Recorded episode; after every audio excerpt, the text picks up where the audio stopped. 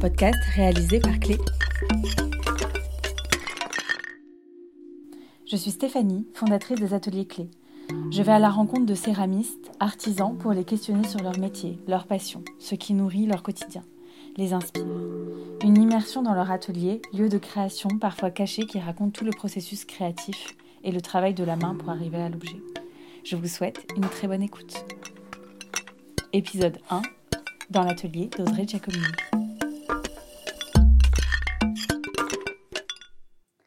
J'ai rencontré Audrey il y a maintenant 4 ans. Je venais d'ouvrir notre premier atelier clé à Paris. J'ai vu son évolution en tant que céramiste au fil des années. Je suis très heureuse d'inaugurer ce podcast avec son histoire, son parcours. Audrey nous reçoit dans son atelier à Montreuil, qu'elle partage avec d'autres céramistes. Une rencontre spontanée et joyeuse à l'image de ses créations. Bonjour Audrey. Bonjour Stéphanie. Euh, je suis très heureuse euh, de t'accueillir dans ce nouvel épisode. Euh, nous sommes ici à Montreuil, dans un atelier que tu partages avec d'autres artisans céramistes. mais avant de parler de ce lieu que tu vas nous décrire, est-ce que tu pourrais te présenter, nous dire d'où tu viens et depuis combien de temps tu fais de la céramique? Oui, alors je m'appelle Audrey Giacomini, donc Giaco Studio sur Instagram, mon nom de, mon nom de, de, scène. mon pseudonyme.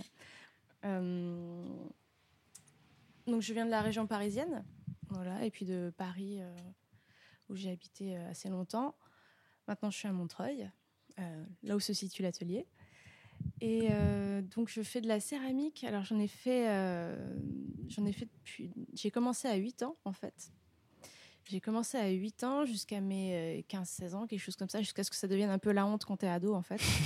Surtout qu'à l'époque, euh, dans les années 90, la poterie, c'était pas du tout ce que c'est aujourd'hui. Et euh, voilà. Et j'ai repris ensuite la céramique vers 29 ans. en fait, j'ai vu une photo, une, ouais, une photo sur Instagram d'une copine qui avait fait un cours de tour. Et j'ai vu ça, je me suis dit, waouh, je veux faire ça, ça a l'air incroyable, je veux faire ça. Et donc, j'ai galéré à trouver un atelier euh, où faire de la céramique parce qu'à l'époque c'était pas du tout euh, pas du tout ce que c'est aujourd'hui. Donc je me suis retrouvée dans un atelier, euh, on était quatre, je crois quatre élèves et j'étais vraiment la plus jeune. Enfin je pense que j'aurais pu être la petite fille de toutes les autres personnes qui étaient là. Et ma prof Hélène était, était ravie de voir qu'il y avait quelqu'un qui était là pour vraiment apprendre et qui était passionné de ça et qui, qui, qui vraiment était à fond euh, sur, euh, sur l'apprentissage, plus que pour parler, euh, pour discuter, parce que c'était un peu ça aussi, quoi étaient les, les, dames qui étaient avec moi. Et du coup, elle m'a, elle m'a formée, m'a quasiment fait une formation CAP en fait. J'ai eu quasiment une, une, formation CAP en cours particulier pendant un an et c'était trop bien. Voilà. Et depuis, Ensuite, la deuxième année, j'ai eu un autre prof parce que Hélène euh, attendait un bébé, du coup, elle a arrêté. Mm. Et euh, l'année d'après, euh, Clé Atelier a ouvert en bas de chez moi, vraiment par hasard. Et je me souviens encore que c'était, j'ai eu ça parce que je suivais le compte de Aurélie Dora et elle mettait qu'elle faisait un stage, proposait un stage donc chez Clé. Et je me suis dit, ah, mais trop bien, parce que Montreuil, ça me paraissait loin à l'époque. Je n'avais aucune idée de, du fait que j'allais vivre là un jour. et euh, ça me paraissait. Et je me disais, ouais, trop bien, euh, allez, je me lance, je vais faire un stage de modelage pour voir, parce que ça fait deux ans que je fais du tour. J'aimerais bien essayer le modelage, parce que j'avais oublié que j'avais fait 7-8 bah, ans de modelage avant. Tu avais oublié que tu avais fait. Euh, comment c'est possible? Complètement oublié. Je ne sais pas. Et en fait, je me souviens, je t'avais écrit à il devait être 22h30, quelque chose comme ça, et tu m'avais répondu direct. J'étais, ah, trop cool. Et du coup, voilà, j'étais venue pour euh, un des premiers, si ce n'est le premier stage euh, chez Clay. Avec euh, Aurélie Dora. Trop bien. Et voilà, et en fait, en refaisant du modelage avec Clay, je me suis dit, mais attends, mais je connais ces gestes, c'est colombien, mais ça me, dit, ça me dit grave quelque chose, en fait. Et, et là, ça, tout m'est revenu. Et voilà, et puis après, euh, c'était lancé. Mais du coup, euh, donc tu as commencé très très jeune à toucher la terre et à faire des. J'imagine que tu faisais des objets, des, peut-être des sculptures quand tu étais enfant. Je sais pas si tu as des souvenirs. Est-ce que tu te souviens par exemple de ta première pièce que tu as fait? Est-ce que tu l'as toujours chez toi? euh, Normalement, elle est chez mes parents. Après, je ne sais pas s'ils l'ont encore parce qu'ils ont déménagé. Et je me souviens très bien de ma première pièce. C'était un pot et en fait, cette pièce, bah, c'est la pièce que je fais faire à chacun de mes premiers cours. D'accord. Parce qu'en fait, euh, ma, prof, euh, qui s'appelait Denise, je m'en souviens en fait, euh, nous avait appris à faire un pot au pincé. Donc on avait travaillé le pincé. Après, on avait relevé un peu le pot avec un colombin. Donc on avait appris le colombin. Et après, on avait fait un couvercle dessus pour apprendre la plaque. Donc il y avait tout ça. Et euh, donc je me souviens très bien de cette pièce qui est euh, un, pétée un peu sur le côté parce que j'avais laissé une bulle d'air et euh, que j'avais émaillé en bleu marine. C'était à l'époque où euh, on n'avait pas vraiment conscience de, de, la sécurité des enfants, qu'on nous laissait émailler euh, au pinceau avec les doigts poncés sans masque. Et donc voilà mon petit pot bleu et je me l'ai raconté un peu parce que j'avais fait une rose en plus dessus parce que je faisais beaucoup de pâte à sel aussi quand j'étais petite. D'accord. je pense que c'est pour ça que ma mère m'a inscrite à la poterie parce que j'arrêtais pas avec la pâte à sel. Et du coup, je savais déjà faire une fleur avec les pétales et tout, donc je l'avais fait en céramique. Ouais, mais c'est important euh, la première pièce. Euh, mm. Moi, j'ai pas fait de céramique euh, enfant, mais la ma première céramique, je l'ai toujours chez moi. Et même si esthétiquement, c'est pas la plus grande réussite, c'est quand même il y, a quelque chose. C'est la première chose qui sort. Quoi. et du coup, donc, as, après, tu as repris à 29 ans, tu as eu tout ce, ce, cursus de cours et puis après de pratique libre chez Clé. À quel moment tu t'es dit, bah, maintenant, je vais en faire mon métier euh, est-ce que tu as eu quelque chose mmh. qui, un déclic, quelque chose qui a vraiment fait que ta pratique a changé et est devenue professionnelle euh, dans, ce, dans ton parcours? Alors, je pense que je me suis dit que j'allais en faire mon métier au moment où des personnes que je ne connaissais pas ont voulu acheter mes pièces. D'accord. Parce que je m'étais créé un autre compte euh, Insta spécialement dédié, à la poterie et des, personnes qui commençaient à le suivre. Je ne sais pas pourquoi, c'est l'algorithme d'Insta, hein, vraiment. Et un jour, vraiment, quelqu'un que je connais absolument pas, mais aucun lien avec euh, qui que ce soit, m'a demandé d'acheter euh, mes pièces. Et du coup, je me disais, ah oui, euh, ah oui, quand même. ok, donc il va falloir que, que je commence à penser à bah, comment les vendre parce que je peux pas je pouvais pas vendre tout ça au noir enfin juste, oui créer une structure pour, pour, vendre ça, tout ça et, faire ça plus sérieusement et puis et même chez Clay on commençait aussi à m'acheter mes pièces. Je ne vais pas cacher que une de mes premières piscines t'appartient. Et dans ma salle de bain. Et dans sa salle de bain ouais voilà. Ok, mm. super. Euh, donc, aujourd'hui, on est à Montreuil, dans un atelier donc, que tu partages avec d'autres céramistes, mais tu as euh, vraiment ton espace de travail. Est-ce que tu pourrais un peu euh, nous décrire cet espace, même l'atelier, et nous expliquer un peu comment tu organises tes productions, comment tu travailles en fait dans cet espace? D'accord. Alors, oui, on est dans un atelier, on est à 10. Oui. On est 10, on a nos tables euh, au, rez-de-chaussée, entre guillemets, on a une petite mezzanine, euh, enfin une belle mezzanine où on a les tours pour mmh. aller euh, pour toutes les personnes qui tournent. Et moi, j'ai la, place tout de suite à droite. Je suis dos à la, fenêtre, ce qui est chouette. T'as pas mal de lumière. J'ai plein de lumière. Ça va Ouais, ouais. Je suis, donc, je suis dos à la, à la fenêtre, j'ai pas mal de lumière, c'est bien, mais alors j'ai dû. Euh, j'ai changé de place parce qu'avant c'était la place de Solène. Et euh, j'ai dû réadapter un peu ma, mon étagère qui est euh, contre le mur et donc aussi proche de la fenêtre. Donc il a fallu que je revoie un peu comment l'adapter par rapport au temps de séchage de mes pièces parce que là le, le séchage était plus ah oui, plus, oui. Euh, parce que du coup, toutes les pièces qui étaient proches de la fenêtre séchaient plus vite que celles qui étaient. Euh, mm. Qui, étaient là. Et puis même, enfin, mon étagère est à peine euh, un mètre, même pas un mètre. À, côté et avant je ne je couvrais pas du tout mes pièces parce qu'elles étaient pile au bon endroit pour avoir un bon séchage régulier, enfin homogène. Et, et, là, c'est plus le cas. Du coup, voilà, j'ai dû adapter en mettant un peu des plastiques sur le côté et on couvre en plus mes pièces pour les protéger. Ok, très bien. Donc, et donc, ça, j'ai mon bureau. Euh, ensuite, j'ai mon plâtre à côté où je euh, recycle ma terre. Et j'ai tout mon bazar. parce que j'ai beaucoup euh, de choses. beaucoup d'outils. J'ai beaucoup d'outils, beaucoup de. Ouais, beaucoup d'outils. Donc, tu as quoi? Tu as des, oui, des tamis, des seaux, des outils euh, pour euh, travailler la matière. Euh, parce que du coup, toi, tu modèles et tu tournes. Oui. Donc, tu fais les deux. Ouais.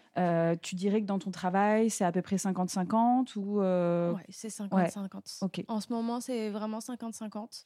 parce que je, ben, en fait, d'avoir pris des cours où c'était que du modelage petit, ensuite que du tournage, parce que les, j'ai l'impression que les tourneurs sont un peu allergiques à, à la table. Mais c'est vrai que des fois, on dit qu'il y a que les céramistes choisissent un peu leur camp, mm. soit ils tournent, soit ils modèlent. Et moi, je suis pour l'unité de tous. Euh. je veux Pourquoi choisir les deux. Euh, voilà. je sais, en vrai, en c'est ça. Je sais pas choisir aussi dans la vie.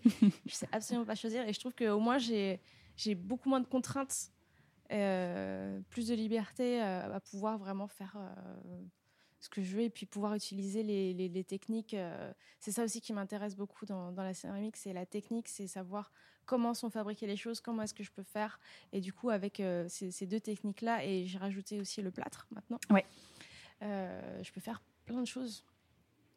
Et est-ce que euh, tu dirais que tu choisis un peu. Euh, est-ce que tu as un planning, par exemple, de, semaine où euh, tu, tu, tu, te dis à l'avance les techniques que tu vas faire Ou est-ce que tu fais aussi un peu en fonction de ton humeur Où tu sens que quand tu as un peu pas mal d'énergie, tu vas aller mm. tourner. Et au contraire, quand tu, quand tu veux faire des choses où tu te poses un peu plus sur les pièces, tu vas plus être sur, des étapes de modelage. Comment en fait tu organises tes productions en, en, fonction de ces deux techniques? Parce qu'elles ont toutes les deux des, contraintes euh, de, production différentes. Bah, surtout que comme je fais tournage et modelage, euh, il va falloir que dans mes temps de séchage, je sois euh, assez synchro. Donc en général J'essaie de faire la journée tournage, le lendemain tournassage, modelage, les deux. Euh, J'essaie d'avoir au moins deux jours qui suivent alors, moi, je donne des cours le jeudi. Je, suis prof maintenant dans deux ateliers et j'adore mes classes. Je les embrasse. elles t'écouteront très, très. Je pense que c'est à peu près sûr qu'elles t'écouteront. ben, euh, je les remercie pour cette année. Cette année 2022 a été un, cadeau avec mes classes. Audrey est une super prof. Je peux en témoigner de l'extérieur, mais c'est une super prof.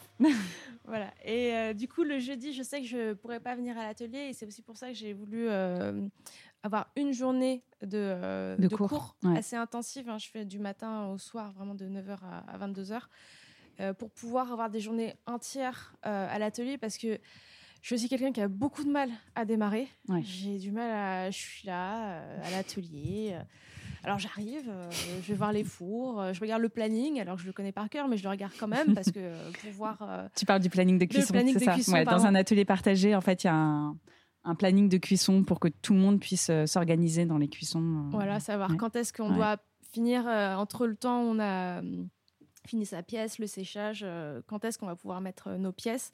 Donc je le regarde, j'analyse, je me dis ok, parfois bon il faut que je me speed, parfois il faut je me dis ah ben j'ai du temps, je pourrais faire autre chose.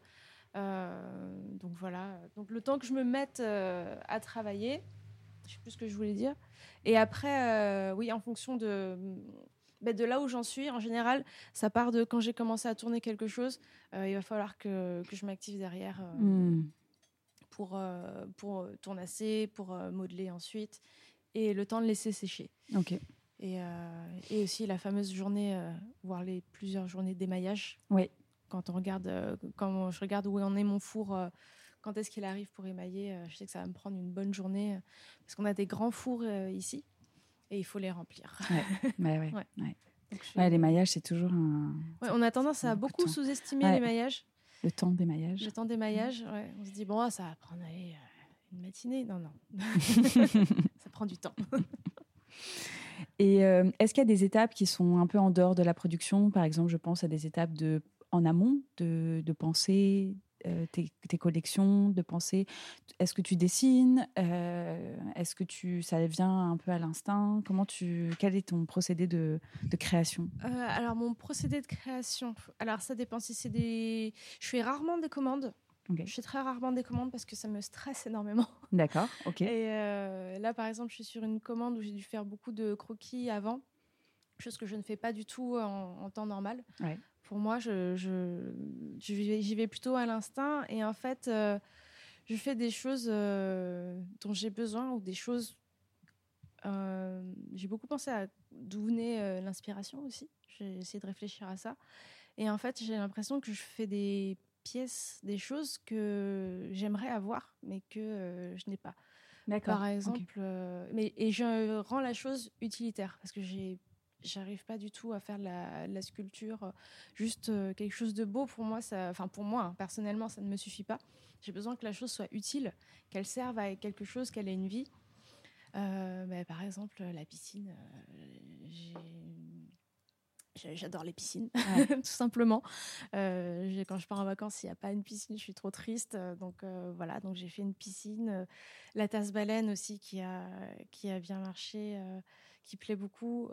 c'est tout bête, mais j'ai mon, mon, rêve, c'est de nager avec une baleine.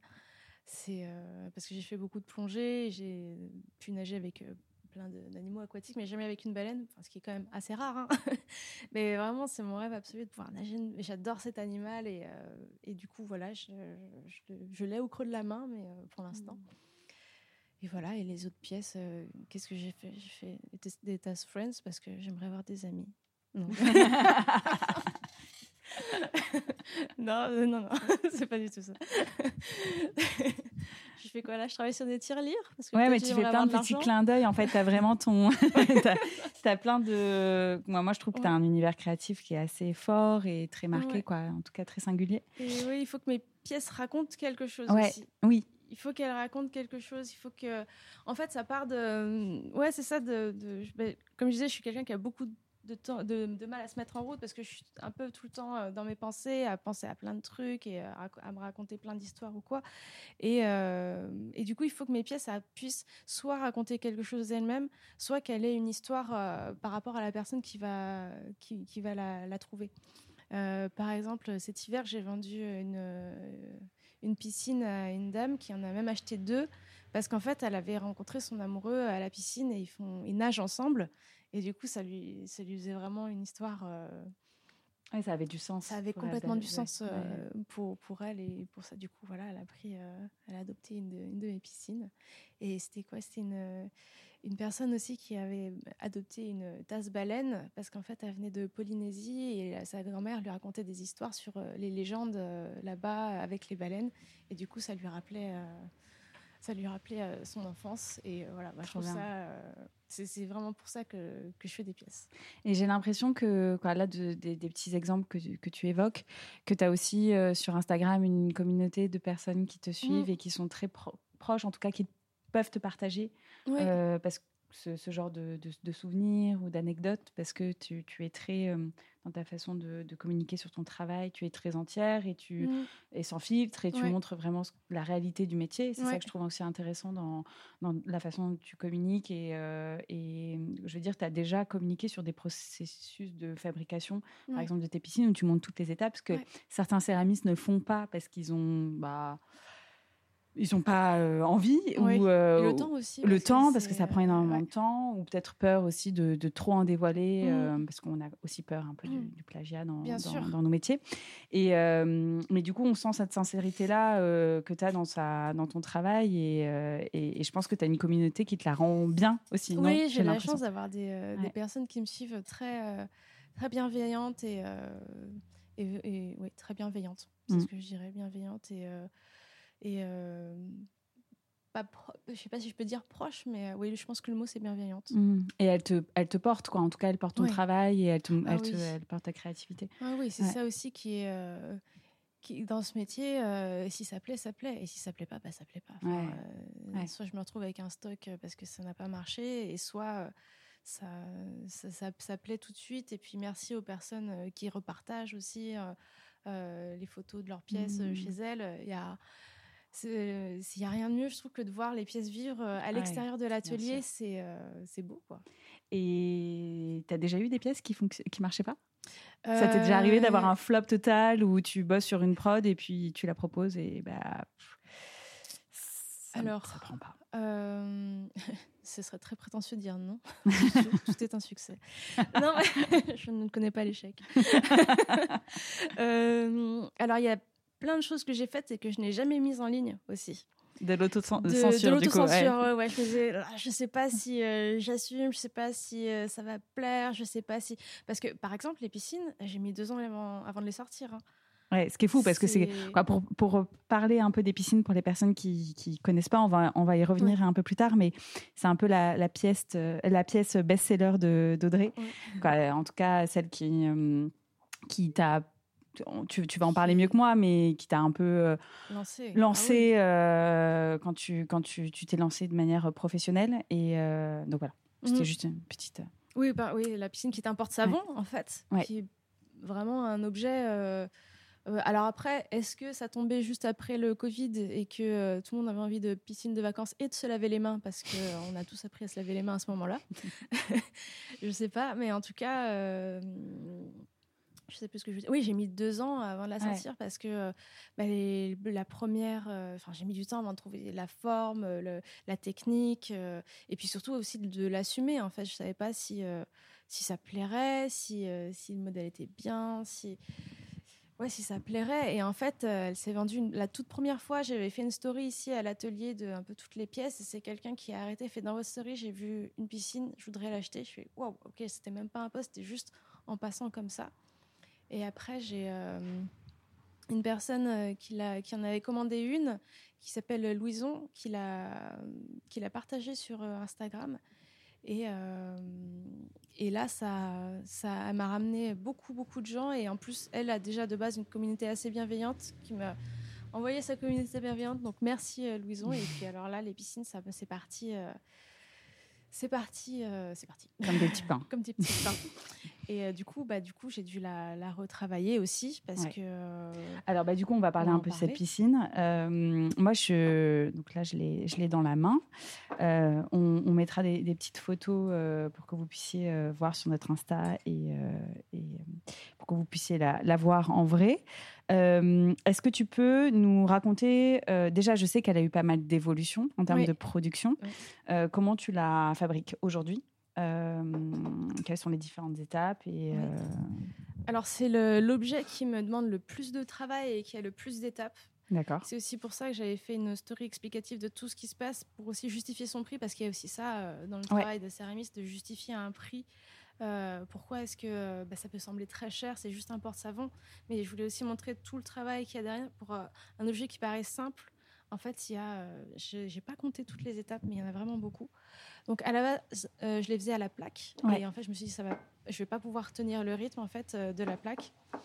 Et du coup, je me suis dit, je, bon, je vais les mouler. Au début, j'étais contre euh, mouler mes pièces. Euh, je, je, pensais à l'époque que le fait de mouler, ça allait retirer de la personnalité et de, et de l'attachement à la pièce, que ça allait être vraiment quelque chose d'industriel, entre guillemets. Ouais, parce que le, juste le moule, euh, en fait, ça mmh. permet de reproduire en fait, des pièces un peu en série, mais qui ont alors pas exactement la même forme parce que le moule en fait révèle à chaque fois mm. des petites aspérités qui font que c'est pas exactement la même forme, mais qui sont plus régulières que le travail à la main en modelage. Oui. Euh, voilà. Oui. Euh, du coup, euh, bah, c'est ici un de mes collègues à l'atelier qui m'a montré comment on moulait une pièce. Ouais. Il s'appelle Romain. Romain, si tu nous écoutes. Si tu nous écoutes.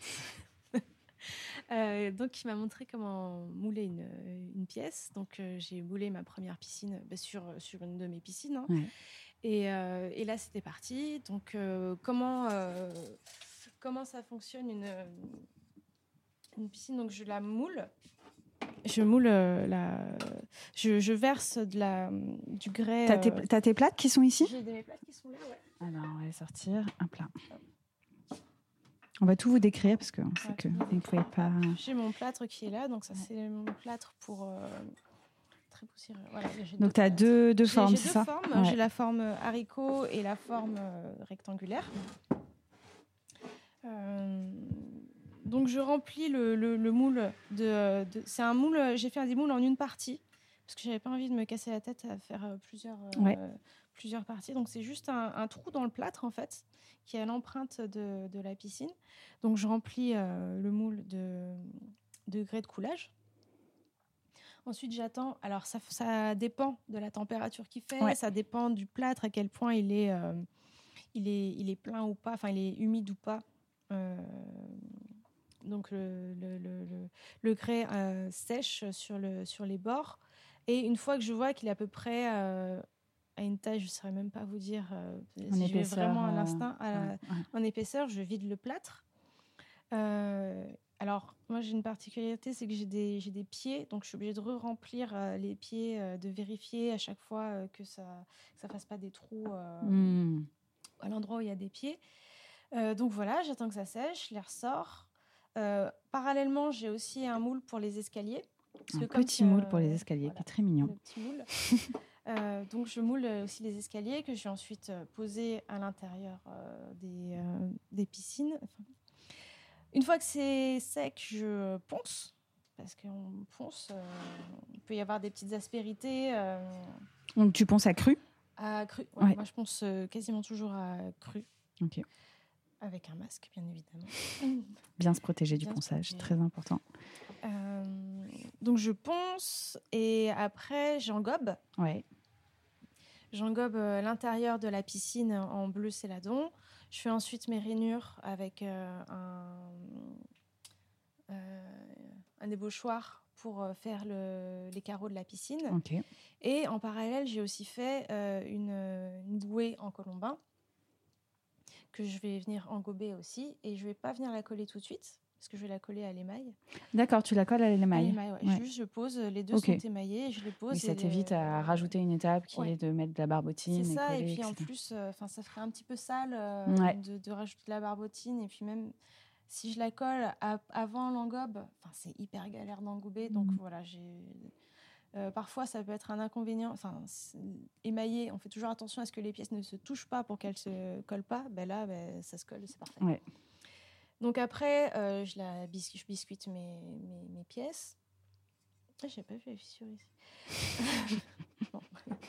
Et euh, je biscuite mes pièces et ensuite je les émaille. Et alors là aussi, en fait, je sais, j'ai vraiment toutes les étapes possibles et imaginables. Donc il faut que je, il faut que je scotche les trous ah oui, euh, j'ai troué aussi au préalable pour euh, que l'eau s'évacue du porte-savon. Donc je scotche les trous parce que je n'émaille pas pareil à l'intérieur et à l'extérieur. Je voulais pas que ce soit, je voulais que ce soit brillant à l'intérieur mais blanc mat à l'extérieur. Donc il faut que je scotche et que je cire tout l'arrière.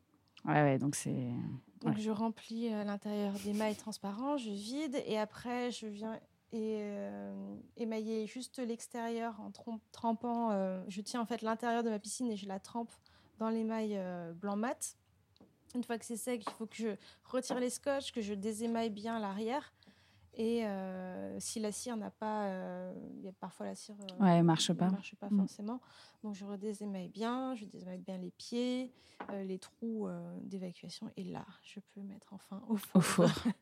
ouais, donc c'est très long. Tu as, calculé le nombre d'heures que tu mettais à faire une, Alors c'est une question qu'on me pose beaucoup, mais je ne sais pas répondre parce que comme bah, du coup j'en fais plusieurs. oui. Je ne saurais pas dire, mais voilà, vous voyez, il y a toutes ces étapes à, faire. Et si on compte en plus les temps de séchage, euh, le temps d'enfourner aussi, tout ça, euh, défourner, c'est, euh, ça, prend beaucoup de temps. Ouais, non, c'est, c'est, c'est... En même temps, c'est ça qui, qui rend l'objet si, si, singulier et, mm. et, si beau. Mais, mais effectivement, c'est beaucoup, de, beaucoup d'étapes de, de fabrication. Et du coup, est-ce que tu peux... donc, euh, nous dire un peu comment, quand tu arrives à l'atelier comme ça et que tu viens pour faire des pièces. Alors j'imagine que ça, tout dépend en fonction de, si tu modèles ou si tu tournes.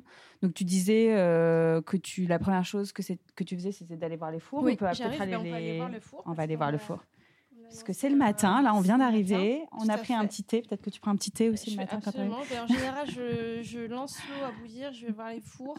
Enfin non, d'abord je vais le faire. En vrai, c'est vraiment le four la première chose. Euh, ouais, c'est ce parce que. On sait jamais. Donc voilà. Donc on là, on est dans la salle des fours. On est devant les deux fours. Donc là, on a mis dans le gros qui s'appelle Gérard, grand four à 190 litres. Donc on l'a, je l'ouvre. Là, il est à 50. Je peux l'ouvrir. Et là, j'ai j'ai toute une armée. Alors vous voyez pas, mais j'ai une armée de fèves.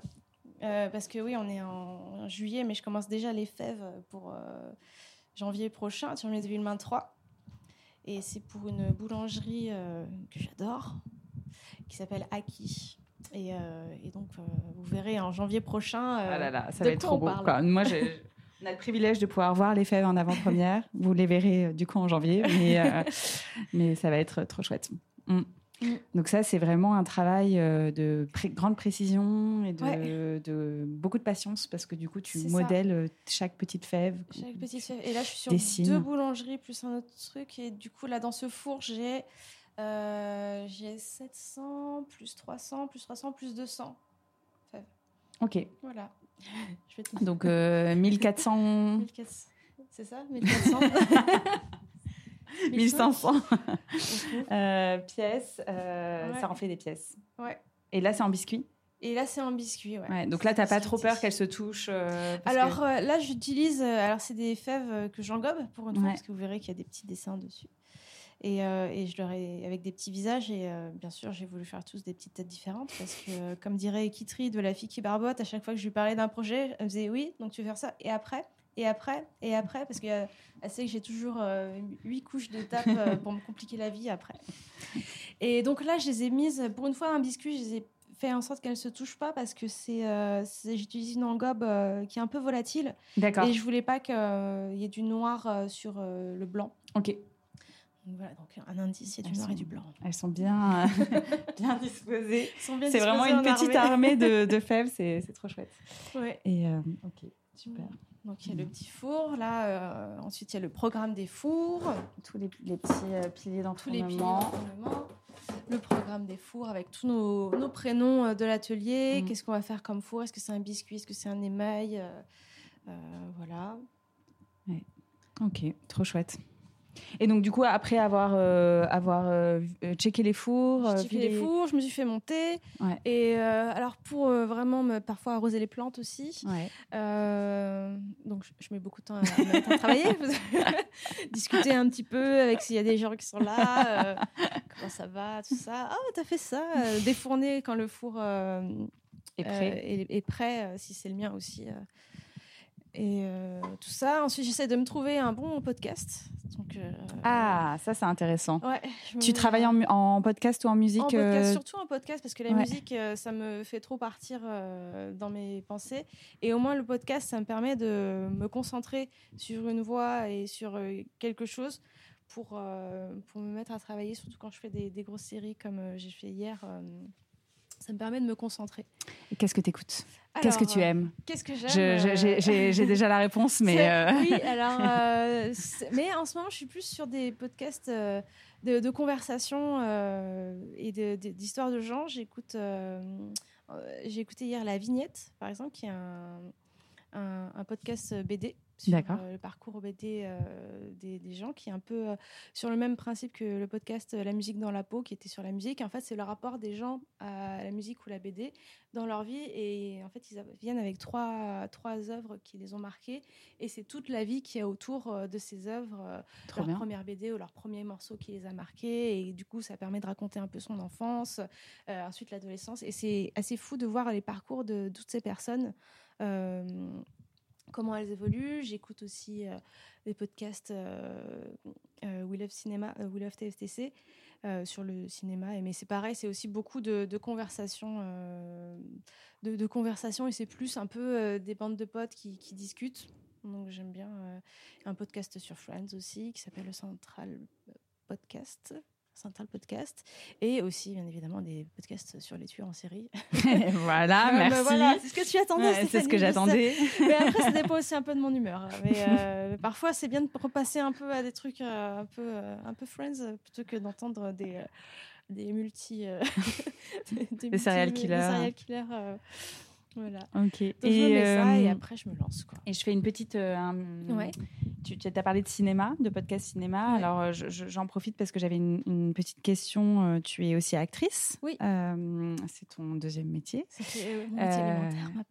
C'est bizarre de dire ça. Et du coup, est-ce que tu peux, quand moi je suis hyper intéressée de savoir comment dans ta l'organisation de ton métier de céramiste, Ouais. dans ta vie, tu organises tes deux métiers, donc euh, euh, Euh, actrice et euh, céramiste. Est-ce ouais. que tu peux nous en parler? Actrice céramiste, c'est toujours plus loin vers la précarité dans- pour les parents.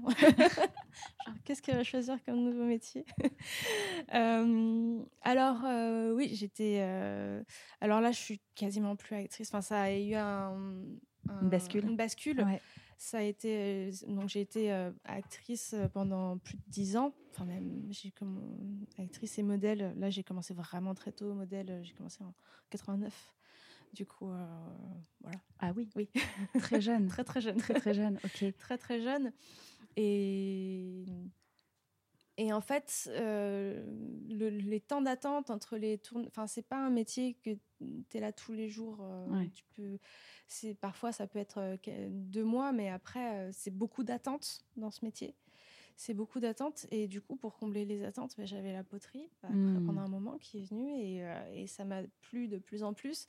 Et en fait à partir du moment où je me suis dit ah j'ai la flemme d'aller à ce casting, j'ai envie d'aller à la poterie, bon, Ouais, c'est qu'il y y a Mm. quelque chose.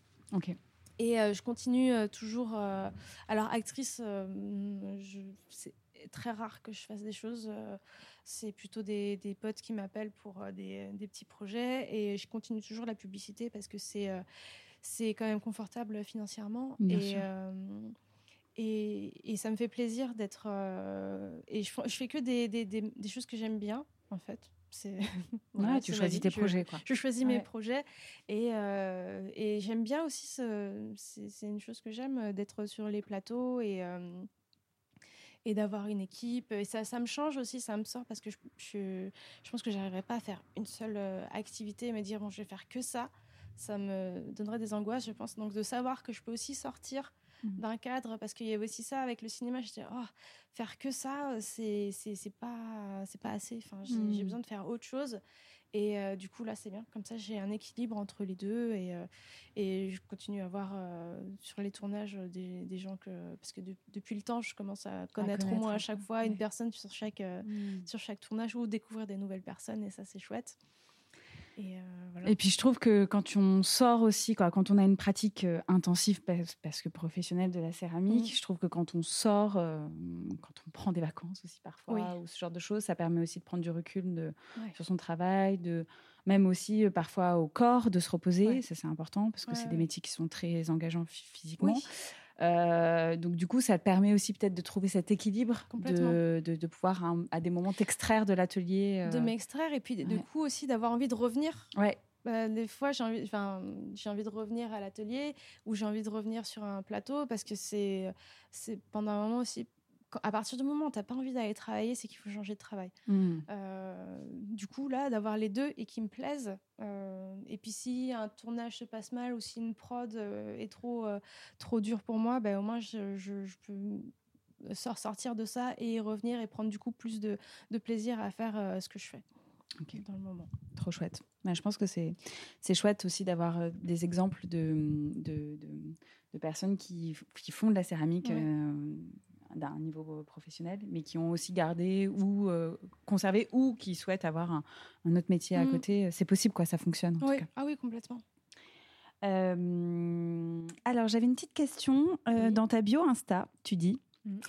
Je te cite, Hello, moi c'est Audrey. J'espère que vous apprécierez ma poterie autant que j'ai aimé la tournée. Je trouve que ça montre bien l'amour que tu mets dans la fabrication de tes pièces et qui se ressent beaucoup dans ton, quand on voit ton travail. Est-ce que tu pourrais me dire ce qui t'inspire au quotidien, ce qui te donne envie de créer et, et parler un peu de, de, de- de cette présentation? Oui, alors surtout cette présentation, ça me fait rire parce que je l'avais jamais prise au premier degré. C'est en fait euh, une blague que j'ai avec euh, ma cousine de la moutonnerie euh, euh, sur Instagram. Euh, cette phrase, en fait, c'est la phrase de, des avant-premières au cinéma. Quand euh, l'équipe présente le film et qu'on passe le micro à quelqu'un et que la personne ne sait pas quoi dire et dit euh, bah, J'espère que vous apprécierez le film autant qu'on a aimé le tourner. Donc voilà. Donc c'était une blague et moi je l'ai pris au premier degré. C'est ça que tu es en train de me dire. Très bien, parfait. ça, ça. Et du coup, je me suis dit, mince, ça, ça se trouve, personne n'a compris ma blague. Bah, moi j'avais pas compris en tout cas. mais moins, c'est. C'est un clin d'œil un peu pointu petit- quand ouais, même. C'est hein. assez pointu, c'est un peu niche, il faut, il faut avoir été à des avant-premières du coup. faut être actrice et céramiste du coup. Céramiste, ouais, pour toutes les actrices céramistes. voilà, donc c'est. euh, c'est- oui, parce qu'il y a beaucoup de second degré dans ce que je fais. Et, euh, et dans ce que je dis surtout. Mais ouais, mais je trouve que ça, le fait aussi que ce soit une blague, ça, ça, ça fait sens par rapport à, à tes créations, Ouais. parce qu'effectivement, il y a pas mal de secondes quand tu as évoqué la, la collection Friends que tu as, que as sortie euh, Oui. dernièrement. Ouais. Mais euh, c'est vrai que tu as, vraiment ce, ce côté un peu décalé Oui. euh, J'ai- J'aime pas trop me prendre au sérieux en fait. Euh, qui fait du bien. C'est. C'est- Enfin, pas personnellement, oui. voilà. Ok, trop chouette. Alors moi, je suis une grande fan d'étagères. J'adore faire de l'espionnage industriel. C'est ça, exactement. Non, mais quand je vais dans un atelier, je trouve ça hyper chouette de voir tout ce qui se tout ce qui se trame. Euh, du coup, est-ce que tu peux euh, me parler un peu des, de tes prochaines productions, de ce que tu es en train de faire euh, en ce moment? Ce qu'il y a sur mes étagères en ce moment, je vois que tu tripotes ma petite fève. Eh oui, c'est bizarre. Qu'on a vu dans le faux. oui, là, c'était le prototype. Donc, bah, comme le four est plein, en fait, mes étagères sont vides. du coup, il reste, là, il reste tous les protos. En fait, il y a plein de protos. Là, il y a des pièces. Tu es en train d'attraper une, une, une, tasse. Une très jolie tasse. Et une tasse en porcelaine que j'ai eu la bonne idée de faire euh, pendant la canicule. du coup, elles ont fissuré. Ah ouais. Euh, sur les ah non, pas celle que j'ai dans les mains. Euh, après, il y a des fissures qui sont très, très subtiles. Mais moi, je les vois. Hmm. c'est ouais, des, c'était des pièces que j'avais faites à la base pour offrir et en fait, en les ramenant à la maison, c'est mon mec qui m'a dit Mais elles sont trop belles, mais pourquoi tu les fais pas? Je suis Non, elles sont, sont dures à faire, hein, elles, demandent beaucoup de travail. Il fait Mais non, mais fais-les. Je bon, je vais tenter au moins d'en faire 10, on va voir qu'est-ce qu'il en sort. Et bien, sur les 10, il y en a une qui n'est pas fissurée. Ouais. voilà, donc peut-être. Qu'une seule sur les 10 Ouais, qu'une seule sur les 10. Ah oui, ok. Et en plus, c'est. Euh, donc, c'est une. Ça, c'est une cuillère pour aller avec. Et en fait, en les faisant, hein. je me disais, en fait, c'est complètement c'est l'hormone. Ouais, ben, moi, tu vois, je, trouve ça. En fait, pour vous décrire un peu, c'est des tasses blanches en porcelaine avec une anse euh, ben, ronde et une petite perle. C'est très élégant. Je trouve ça très élégant. Et oui, et elle n'est pas finie parce qu'il y a une troisième cuisson encore, parce que je voudrais faire la perle soit en or, soit en irisé pour qu'elle soit vraiment comme une perle. Hmm. Donc là, elles attendent leur euh, troisième cuisson. J'ai là, il y a des petits tests de il y a des tests de, porcelaine noire avec de l'or, euh, avec euh, bah, tiens, une Remanta euh, en souvenir de ma première plongée. Une Remanta en, porcelaine noire. Là, c'est des petits tests de couleurs pour mes fèves. Il y a les tasses. Là, c'est parce que j'ai pas eu le temps encore de, les ramener. les tasses Narval. Ouais. Narval. les tasses Narval qui qui vont bientôt sortir. Très, très joli émail. Voilà, et c'est plein de protos. Derrière, il y a la le proto de ma tasse piscine. Il y a un petit souvenir de Solène, une petite table. Oui, une petite table de Solène, trop jolie. Avec un mini vase au-dessus, un, petit, un petit dragon. Un petit dragon. Il y a, qu'est-ce qu'il y a? Il y a toutes tes engobes aussi, Il y a toutes, mes engobes, mes matières, premières, mes, mes tests. Il y a beaucoup de tessons, de les tests de terre, euh, émaillés, pas émaillés, euh, émaillés à 1250, émaillés à 1270, mmh. pour voir euh, vraiment toute la, différence. Là, par exemple, j'ai la terre, la MJ, on voit qu'à 1250, elle est beaucoup plus rouge qu'à 1270, mmh. où elle est presque brune.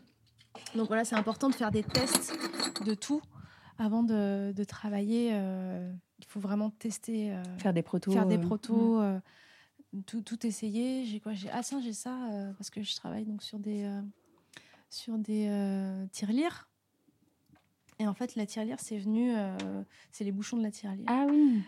les tirelires, c'est venu parce que je faisais des petits des petits animaux en, en modelage. Et c'est. ah, il y a une petite, il y a petite, une loutre petite loutre qui, tient une petite tasse sur son ventre. Et ça, c'est trop mignon. Tellement chou. C'était ouais. Et euh, en fait, c'est Héloïse Pirot qui, euh, qui travaille euh, en face de, l'autre côté de l'atelier, qui aimait bien mes, petits animaux, qui fait Pourquoi tu fais pas en grand comme ça? Et moi, parce qu'elle elle fait des grandes pièces. Et moi, j'ai du mal à faire des grandes pièces. Et je me dis Mais je vais pas faire juste un grand un grand hippopotame, c'est quoi ça va servir En plus plein? Après, je me dis, bah non, il faudrait que je le vide. Je ouais, mais si je le vide, ça fait quoi un grand animal vide? Ah, mais ça fait une tirelire. Donc voilà. Donc trouver l'utilité, euh, c'est ce que tu disais. Trouver euh, l'utilité. et là, c'est bouchon pour l'histoire. Donc j'ai fait toutes mes tirelires euh, sans prendre de marque des bouchons. Et un jour, je vais chez Tania de Payen qui avait fait des tirelires. Je fais, t'as pas, comment t'as fait toi pour tes bouchons? Parce que ça qui est bien aussi avec certains céramistes, on peut parler de nos problèmes Hmm. existentiels, de retrait, de comment est-ce qu'on fait ça. Et donc elle m'a dit bah tiens prends ça et du coup je l'ai pris pour pouvoir me faire un- une marque cette fois-ci. Et en fait quand j'ai mis dans ma tirelire c'est rentré pile poil. Je suis bon bah Trop bien. super. Oui, parce que la, hum, la terre se rétracte Voilà. lors des différentes euh, étapes de La terre fabrication. réduit. Et du coup, euh, quand on mesure sur terre euh, crue, quand on la façonne, Oui. sur terre humide, euh, il va y avoir un degré de rétractation qui va faire que le trou qu'on fait pour euh, la tirelire va, va se réduire. Se réduire. Donc il faut calculer tout ça en amont. Ouais. Et des fois, c'est un peu prise de tête. Oui, hein, tout ça. oui. Tant mieux si ça fonctionne. Ouais. Mais du coup, ça veut dire ta tirelire qu'il faut la. Ah non, il faut pas la Non, casser. ouais, tu parce peux sortir, la euh, base, je que voulais c'est- faire des c'est trop tirelires triste, qu'on quoi. casse. À la base, je voulais faire des, techni- des, des tirelires qu'on casse et qu'après, euh, on puisse en faire un euh, kintsugi. Ah ouais. Donc, pour pouvoir raconter l'histoire de la tirelire, voir elle a été cassée une première fois et puis après, elle sera encore plus belle avec de l'or et tout. Mais après, je me suis dit, non, calme-toi, Audrey. Euh, et en plus, personne va vouloir les casser, c'est sûr. Enfin, Ouais, bah oui. casser... Parce que je me souviens, j'avais une tirelire en terre crue euh, quand j'étais petite. Et elle était, je, crois qu'elle était même pas biscuitée en plus, parce que je me souviens, ça faisait de la poussière. Et euh, j'avais essayé de la casser euh, de façon euh, à ce que je puisse la, la rouvrir et la fermer, parce que je voulais vraiment pas casser. Donc je me suis dit, Tu voulais si- vraiment récupérer l'argent et je voulais vraiment récupérer l'argent parce que j'aime l'argent. et, euh, et je me suis dit, c'est- en plus, je fais un animal. En plus, donc, je fais des, des- des animaux. Et comme j'aime bien rajouter des choses, je leur ai fait à chacune leur petit bébé. Donc, il y a quand même le petit qui, veut- qui sera assorti à chaque fois. euh, Ah ouais. Avec chaque. Oui, parce que euh, c'était trop simple de faire juste un, un animal euh, comme ça. Donc, je me suis dit, vas-y, je vais rajouter ça.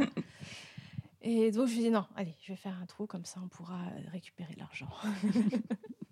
Ouais, hâte de voir ça. Trop bien. Ça sort quand ça? Euh, je pense à la. J'espère à la rentrée. Euh, le problème, c'est que je suis sur une grosse commande en ce moment et du coup, ça repousse un peu mes, mes Tes collections perso. tes collections, mes ouais. collections perso.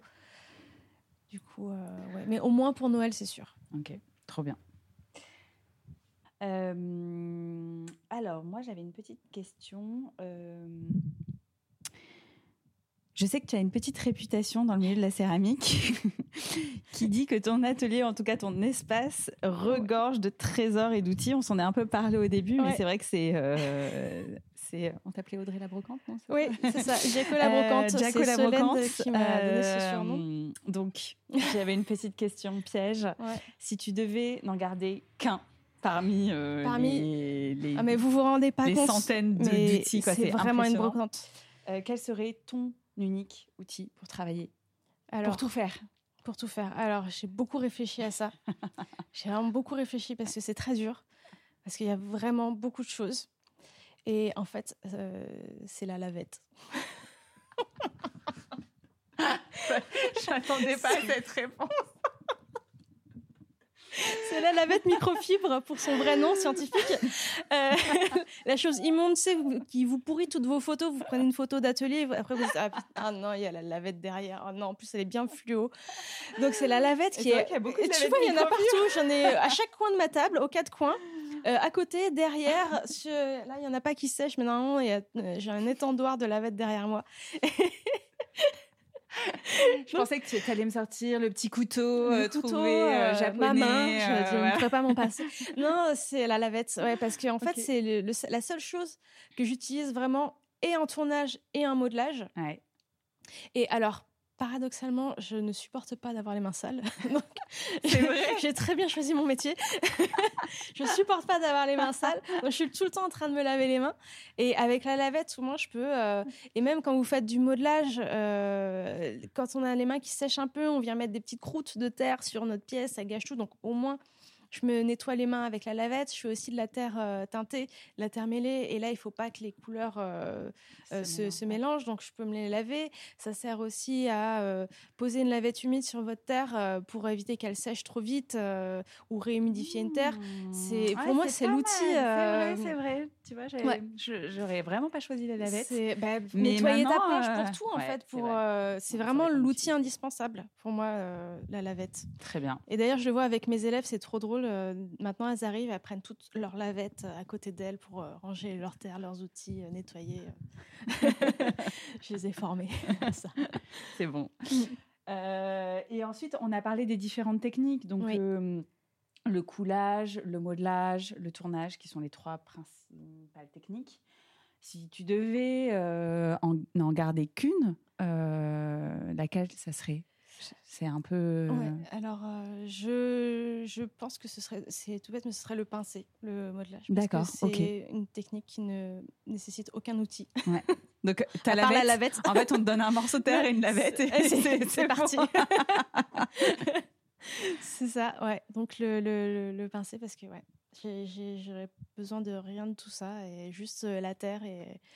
Et, mes mains et, la lavette. Et puis c'est, moi je trouve que la technique du pincé, c'est souvent une technique, si vous avez déjà pris des cours d'initiation, c'est la première technique en général qu'on propose. Moi, je la trouve hyper agréable parce que ça, ça permet aussi d'avoir un, contact avec la matière, mmh. de, de, voir euh, aussi la plasticité de la matière très rapidement. et, et c'est souvent le premier contact qu'on a avec la terre, ah c'est la technique du pincé. Comme en tout cas, quand j'ai commencé la céramique il y a 8 ans, c'était en faisant une tasse au pincé. Euh, bah, c'est la première technique historiquement. Historique aussi. Euh, Donc euh, c'est vraiment, voilà, il suffit que de nos mains et d'un mmh. morceau de terre et c'est parti. Quoi. Ok, trop chouette. Et enfin, une dernière question. Est-ce que qui tu aurais envie d'entendre Si tu réussis à l'avoir, Seth Rogen Parce que... Bah, ok, très bien. si je peux être là quand tu bah. Parfait, on part à Los Angeles. Euh, Carole, t'es prête? C'est trop bien qu'il y ait un acteur et réalisateur américain et qui s'est passionné pour la poterie. Et qui fait de la poterie. Qui, euh, qui, fait des trucs de dingue. ouais, qui fait des trucs fous. Alors, c'est pas mon style personnellement. Non. Parce que, parce que et aussi, euh, c'est beaucoup de cendrier pour, pour, ses, pour sa weed. Ouais, et des pipes aussi, non? Et des pipes aussi, et, des, et, des, vases et tout ça. Mais bref, je trouve ça cool d'avoir rendu ça d'avoir rendu la poterie cool en fait aussi. Ouais, et j'ai lu un article qui disait que euh, Brad Pitt et Leonardo DiCaprio ouais, bah voilà. aussi à la céramique. Bah, écoute, Donc euh, les prochains. On va mettre d'autres tables voilà, pour venir les interviewer. Mais il est à Paris, Brad Pitt en ce moment. bah voilà, parfait. Il va venir chez Clé. euh, non, sinon j'hésite beaucoup entre deux personnes, mais il y en a une qu'on n'a jamais entendue et pourtant qu'est-ce qu'elle parle? C'est Solène Belloir. Tiens donc. Étonnant. Étonnant. Solène Belloir, ouais, que j'aimerais bien, bien entendre mm. euh, en podcast. Qui a été ta voisine d'atelier pendant, pendant un petit moment. Oui, oui. oui, on travaillait face à face et, euh, et voilà. Ok, trop chouette. Mm. Il y aura certainement de bonnes surprises qui vont arriver. J'ai hâte. bah, merci beaucoup Audrey. C'était trop chouette de, bah, de voir ton espace, que tu nous partages tous ces, toutes ces petites euh, informations liées à ton travail, ton magnifique travail. Donc, je vous invite à à aller voir l'Instagram le, d'Audrey. Donc c'est Jaco Studio. Jaco Studio avec un zéro à la place du haut. Voilà. voilà.